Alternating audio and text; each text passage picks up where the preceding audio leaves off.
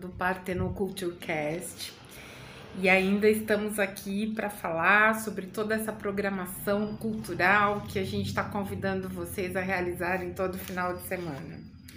Acreditamos na importância da formação cultural e artística dos nossos alunos e por isso a gente resolveu fazer esse projeto que é um projeto de vivências e experiências culturais diversificadas. Entender a nossa diversidade e entender tudo que compreende o mundo cultural da nossa sociedade. Bom, aproveitando a chegada do outono, eu trouxe para vocês aqui uh, uma dica cultural e antes da gente, na verdade, uma fruição cultural e antes da gente começar a, a falar das nossas dicas, a gente vai, eu vou ler para vocês um trecho de uma música do Milton Nascimento. Eu gosto muito, na verdade, o Milton interpreta, né? Essa música é do Márcio Wilton Fragoso e da, do Salomão de Borges Filho, né? E quem interpreta é o Milton Nascimento. Ele, essa música é de 2005 e, e é uma música genial. É uma música que eu acho que vai de encontro com o que a gente está precisando hoje, que é um pouco olhar a nossa realidade e trazer um pouco de esperança nela. Então vamos lá. Cheguei a tempo de te ver acordar. Eu vim correndo à frente do sol. Abri a porta e antes de entrar, revi a vida inteira. Pensei em tudo que é possível falar que sirva apenas para nós dois. Sinais de bem, desejos de luz, pequenos desejos vitais, pequenos fragmentos de luz. Falar da cor dos temporais, do céu azul das flores de abril, pensar além do bem e do mal, lembrar de coisas que ninguém viu o mundo lá sempre a rodar e em cima dele tudo vale. Quem sabe isso quer dizer amor? Estrada de fazer o sonho acontecer. Estrada de fazer o sonho acontecer. Eu espero que essa estrada que a gente esteja trilhando seja responsável em trazer os sonhos de vocês e fazer com que eles aconteçam.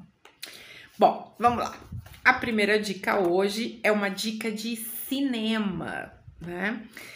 Uh, já a gente, o É Tudo Verdade é um festival internacional de documentários, né? Documentário é uma linguagem do cinema.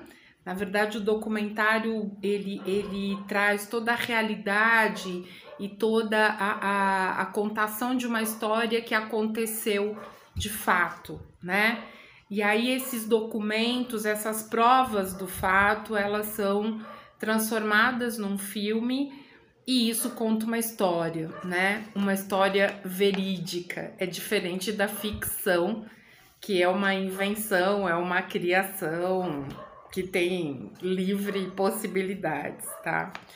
O Amir Labak, que é o fundador e o diretor do É Tudo Verdade, esse festival, ele é o maior festival de cinema documental da América Latina. Então, o Amir está à frente desse festival. E 2020, o festival já tinha se preparado para a pandemia, né? Ele foi virtual e aí agora em 2020 2021 ele resolveu se reinventar, né? Se reinventar e não deixar de acontecer, porque de fato a equipe acredita que a gente tem que conseguir. É, a arte não pode parar, né? A, a linguagem do cinema ela é muito importante num momento como esse que a gente está vivendo. Então, uh, o É Tudo Verdade fez, não deixou de, de não deixou de acontecer, tá? Uh, ele tá, eu vou deixar o link para vocês depois lá no episódio da Bio, tá? Da página do, do Spotify, para vocês conseguirem acessar e escolher os filmes que vocês querem assistir, tá bom? Uh, e ele busca, na verdade, eles colocam uma coisa muito bacana nesse, nesse é, que o Tudo Verdade tem buscado honrar seu compromisso de destacar anualmente a excelência das novas safras cinematográficas, fomentar o debate de ideias e oferecer ao seu público uma janela, uma janela privilegiada, ainda que de outro tipo, para o mundo, tá? Então, o documentário A Dica de Cinema é o site é, o site é http é tudoverdade.com.br. Então, eu sugeriria que vocês fossem lá e olhassem. Tem muitos cineastas interessantes, tem muitas histórias interessantes, vale muito a pena, tá bom? Bom, a segunda dica, ela é uma dica de artes visuais. É uma dica super bacana, porque é um artista jovem, um artista brasileiro, um artista contemporâneo, o nome dele é Flávio Cerqueira. O Flávio é paulista, ele vive e trabalha na cidade de São Paulo, tá? Ele é mestre em artes visuais pela Unesp. E o processo dele é muito interessante, porque ele trabalha com o processo tradicional de escultura, ele faz fundição em bronze, né? Então ele trabalha com um dos materiais mais antigos da escultura, né? E ele transforma esse material em alguma coisa muito leve, muito poética, muito interessante. Ele faz esculturas figurativas, ele trabalha com essa ideia do corpo humano. E, e essas, uh, essas figuras que o Flávio constrói, elas vão contando histórias para gente, né? E, e as esculturas têm um vigor muito forte, né? Elas são esculturas muito bem detalhadas, muito bem construídas, elas são belíssimas, né? E elas têm uma leveza que a gente chega a não acreditar que é bronze, né? E, e, esses momentos, né? Ele trabalha com essas, esses personagens e situações cotidianas e universais, né? E são momentos de introspecção, reflexão da própria ação. Então, são sempre momentos onde é, esses personagens estão ou virados para a parede, ou num canto, ou reflexivos, e isso torna as esculturas dele muito mais intrigantes e muito mais interessantes. Ele fez, ele montou uma exposição que tá belíssima, tá? É um espaço bacana, é a Galeria Leme um espaço de exposição. E o nome da exposição vai ser Um Mundo de Cada Vez. E tá linda a visita, ela presencial assim que a gente sair da crise do Covid, mas o link da visita virtual tá aqui para vocês, vale muito a pena. A arquitetura da galeria é linda é uma arquitetura feita por um conjunto de arquitetos encabeçados pelo Paulo Mendes da Rocha, que é um dos arquitetos mais importantes que a gente tem. E, e a exposição do Flávio, ela parece que foi constru... a galeria foi construída para abrigar aquela exposição. É belíssima, vale muito a pena. O Flávio é um dos nossos artistas contemporâneos que está aí para de fato construir uma linguagem artística que vale a pena a gente olhar, conhecer melhor, tá bom?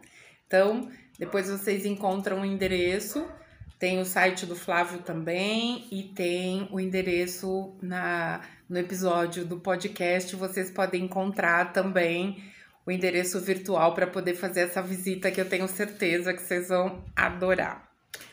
Agora a gente vai para nossa dica de literatura, dica quentíssima, hoje, dia 9 de abril, às 18 horas, o Clube de Leitura Severina vai discutir mais uma obra. E uma obra importantíssima, uma obra de uma escritora brasileira, Carolina Maria de Jesus. É uma das primeiras escritoras negras no Brasil. Ela faleceu em 77, aos 63 anos mas a escrita dela ficou para eternidade, né? A Carolina Maria, ela se, alfabetizou muito tarde, né? E começa a escrever, os livros dela são interessantíssimos, porque ela começa a escrever como se ela estivesse escrevendo um diário. E isso torna a obra dela quase que um convite a gente participar desse mundo que não é o nosso, mas que é o mundo dela e o mundo de muita gente que vive nas mesmas condições que vi de vida que ela. Então, essa obra já foi traduzida, a obra que vai ser discutida no Severina é o Quarto de Despejo, Diário de uma Favelada. E essa obra já foi traduzida para três idiomas diferentes, né? Uh, ela comemorou recentemente os seus 60 anos, então é uma obra que já tem seis décadas, né? E, e ela ganhou um título de honoris causa, doutor honoris causa na Universidade Federal do Rio de Janeiro, né? O link do encontro amanhã às 18 horas vai ser enviado nas nossas redes sociais, tá? Na sala do Clesep. E, e vocês estão super convidados a participar. É muito bacana, porque quem já leu o livro pode discutir os elementos que mais gostou nesse trabalho, né? E quem não leu o livro ainda pode começar a pensar nessa possibilidade de no seu próximo, na sua próxima escolha literária, começar e ler o livro do quarto de despejo da Maria Carolina tá? Da Carolina Maria de Jesus. Eu troco o nome da Carolina Maria. Bom, tem uma outra dica aqui que é bem interessante de HQ, né? HQ, história em quadrinho. É muito antigo também. A gente tem o, o Tiago Spickett, que é um, um artista de HQ, né? Ele é professor de arte, ele é desenhista, ele tem uma série de, de características na formação dele, características bem interessantes. E ele, e ele é, virou quadrinista porque gostava muito de mangá, que é aquele desenho japonês. O, o Tiago é japonês, quer dizer, ele é brasileiro, mas ele tem uma descendência japonesa. E, e ele tem essa estética do mangá. Ele traz essa estética do mangá para o quadrinho, né? E ele acredita muito que isso é uma linguagem que se comunica com os jovens no século 21. No século 20 já se comunicou durante muito tempo. A gente tem quadrinistas super importantes no Brasil. O Tiago faz parte dessa nova geração que está trabalhando com essa linguagem do quadrinho e é muito bacana conhecer. Ele fala um pouco do processo de criação dele, ele fala como é que os quadrinhos se organizam, como é que as ideias se organizam em torno dos personagens e como ele vai desenhando personagem a personagem de diferentes formas, em diferentes posições. Então é muito interessante.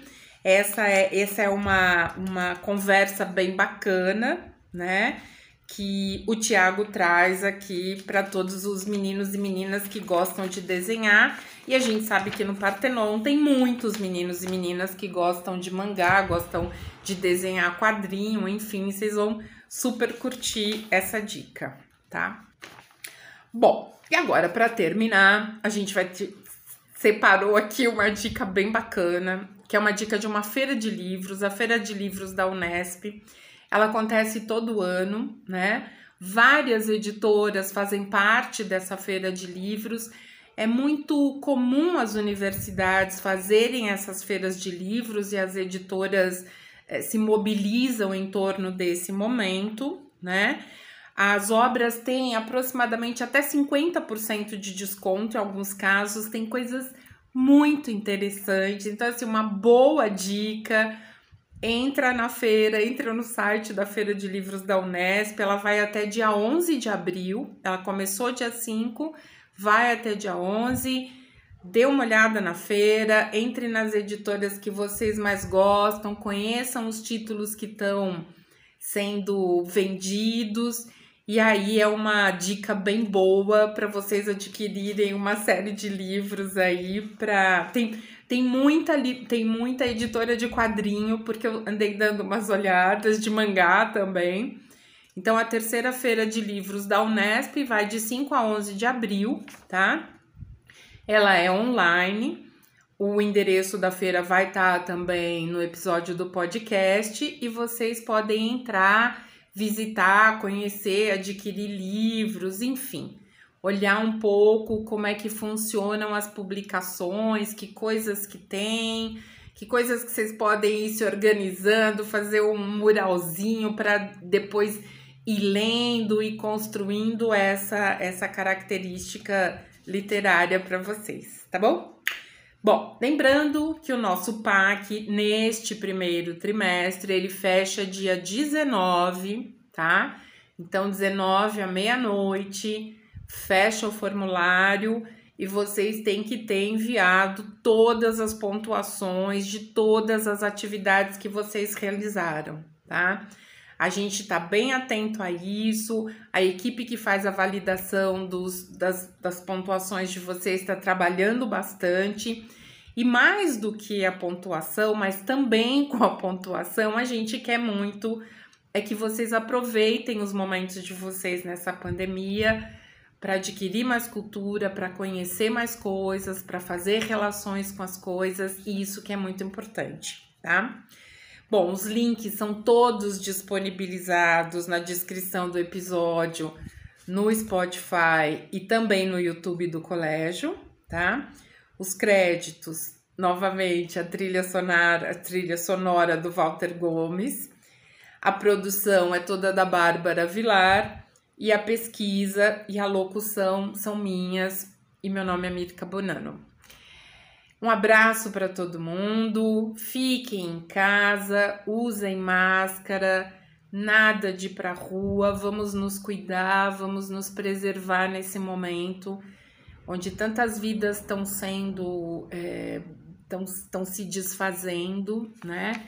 E a gente quer muito que todo mundo fique bem para a gente poder passar dessa pandemia e poder fazer programas na rua, poder ter uma uma dinâmica cultural mais bacana, tá bom? Então, um forte abraço, bom final de semana e aproveitem as dicas culturais dessa semana. Tchau, tchau.